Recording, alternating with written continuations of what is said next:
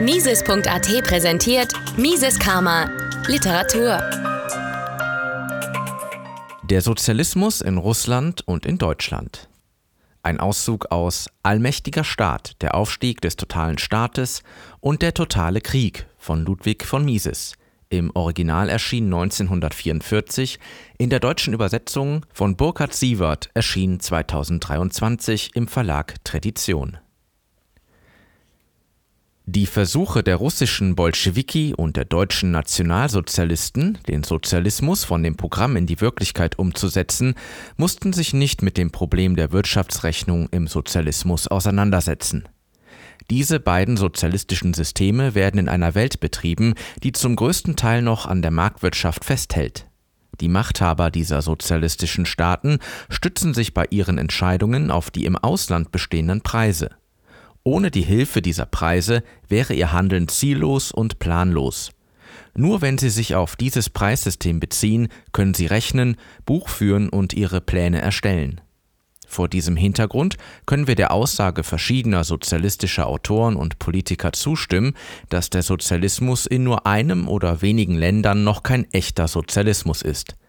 Natürlich legen diese Männer ihren Behauptungen eine ganz andere Bedeutung bei. Sie wollen damit sagen, dass die vollen Segnungen des Sozialismus nur in einem weltumfassenden sozialistischen Gemeinwesen geerntet werden können. Wir anderen hingegen müssen erkennen, dass der Sozialismus gerade dann zu einem völligen Chaos führen wird, wenn er im größten Teil der Welt angewandt wird. Das deutsche und das russische System des Sozialismus haben die Tatsache gemeinsam, dass die Regierung die vollständige Kontrolle über die Produktionsmittel ausübt. Sie entscheidet, was und wie produziert werden soll. Sie teilt jedem Einzelnen einen Anteil der Konsumgüter zur persönlichen Verfügung zu. Diese Systeme dürften nicht sozialistisch genannt werden, wenn es anders wäre. Aber es gibt einen Unterschied zwischen den beiden Systemen, auch wenn er nicht die wesentlichen Merkmale des Sozialismus betrifft. Das russische Modell des Sozialismus ist rein bürokratisch. Alle Wirtschaftsunternehmen sind Abteilungen des Staates, wie die Verwaltung der Armee oder das Postwesen. Jeder Betrieb, jedes Geschäft, oder jeder Bauernhof steht in der gleichen Beziehung zur übergeordneten zentralen Organisation wie ein Postamt zum Zentralbüro des Generalpostmeisters. Das deutsche Modell unterscheidet sich von dem russischen darin, dass scheinbar und nominell das Sondereigentum an den Produktionsmitteln privat bleibt und der Anschein der normalen Preise, Löhne und Märkte gewahrt wird. Allerdings gibt es keine Unternehmer mehr, sondern nur noch Betriebsführer. Diese Betriebsführer kaufen und verkaufen, bezahlen die Arbeiter, nehmen Schulden auf und zahlen Zinsen und Tilgung. Es gibt keinen Arbeitsmarkt. Löhne und Gehälter werden vom Staat festgelegt. Der Staat sagt den Betriebsführern, was und wie sie produzieren sollen, zu welchen Preisen und von wem sie einkaufen und zu welchen Preisen und an wen sie verkaufen sollen.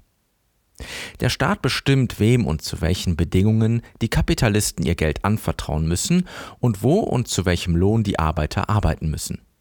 Der Austausch auf dem Markt ist nur eine Augenwischerei. Alle Preise, Löhne und Zinssätze werden von der zentralen Behörde festgelegt. Sie sind nur dem Anschein nach Preise, Löhne und Zinssätze, in Wirklichkeit sind sie nur Festlegungen von Mengenverhältnissen im Auftrag des Staates. Die Regierung und nicht die Verbraucher bestimmen, was produziert wird. Dabei handelt es sich um Sozialismus, getarnt als Kapitalismus. Einige äußere Merkmale der kapitalistischen Marktwirtschaft werden beibehalten, aber sie bedeuten etwas komplett anderes als in einer echten Marktwirtschaft.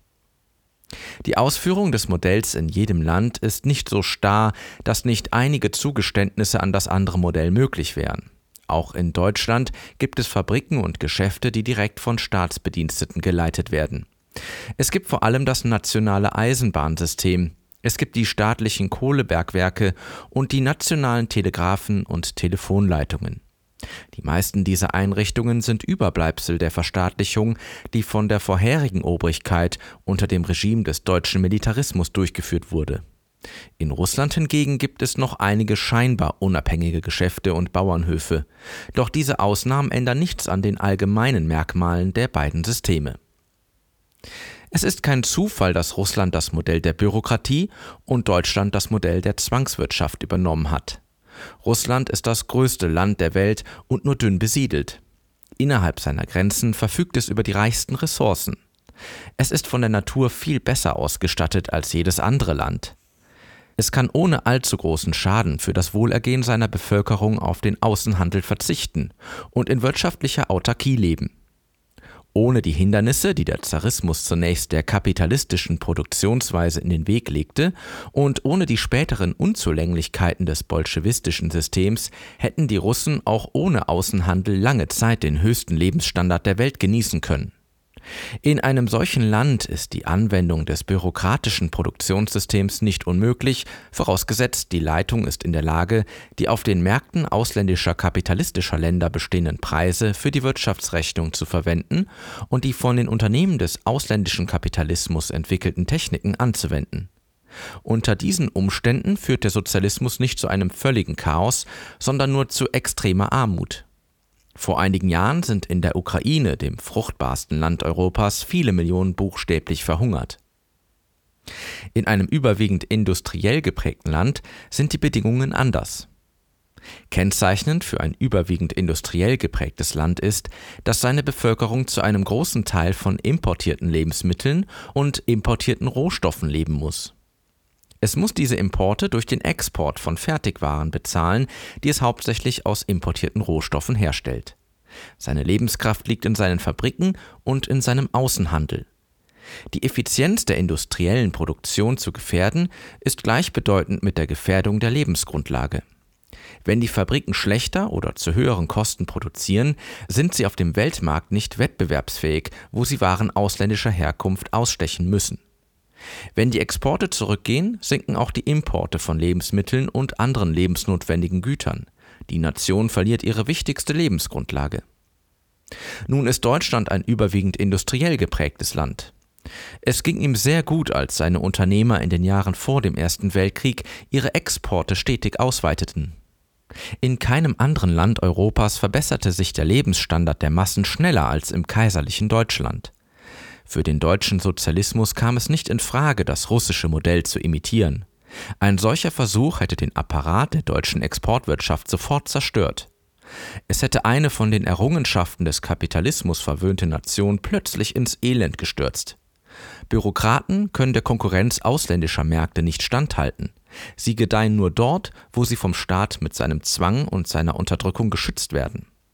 So waren die deutschen Sozialisten gezwungen, auf die Methoden zurückzugreifen, die sie als deutschen Sozialismus bezeichneten. Diese Methoden sind zwar viel weniger effizient als die der Privatinitiative, doch sie sind viel effizienter als das bürokratische System Sowjetrusslands. Dieses deutsche System hat einen zusätzlichen Vorteil. Die deutschen Kapitalisten und Betriebsführer, die ehemaligen Unternehmer, glauben nicht an die Ewigkeit des nationalsozialistischen Regimes. Sie sind im Gegenteil davon überzeugt, dass die Herrschaft Hitlers eines Tages zusammenbrechen wird und dass sie dann wieder in den Besitz der Betriebe kommen werden, die in der Zeit vor dem Nationalsozialismus ihr Eigentum waren.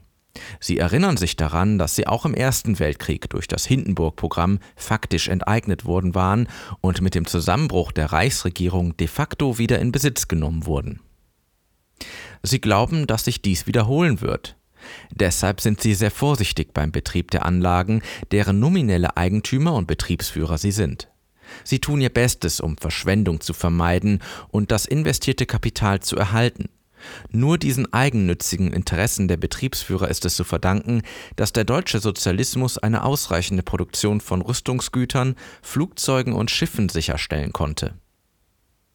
Der Sozialismus wäre völlig undurchführbar, wenn er als weltweites Produktionssystem eingeführt und damit der Möglichkeit beraubt würde, Wirtschaftsrechnungen aufzustellen.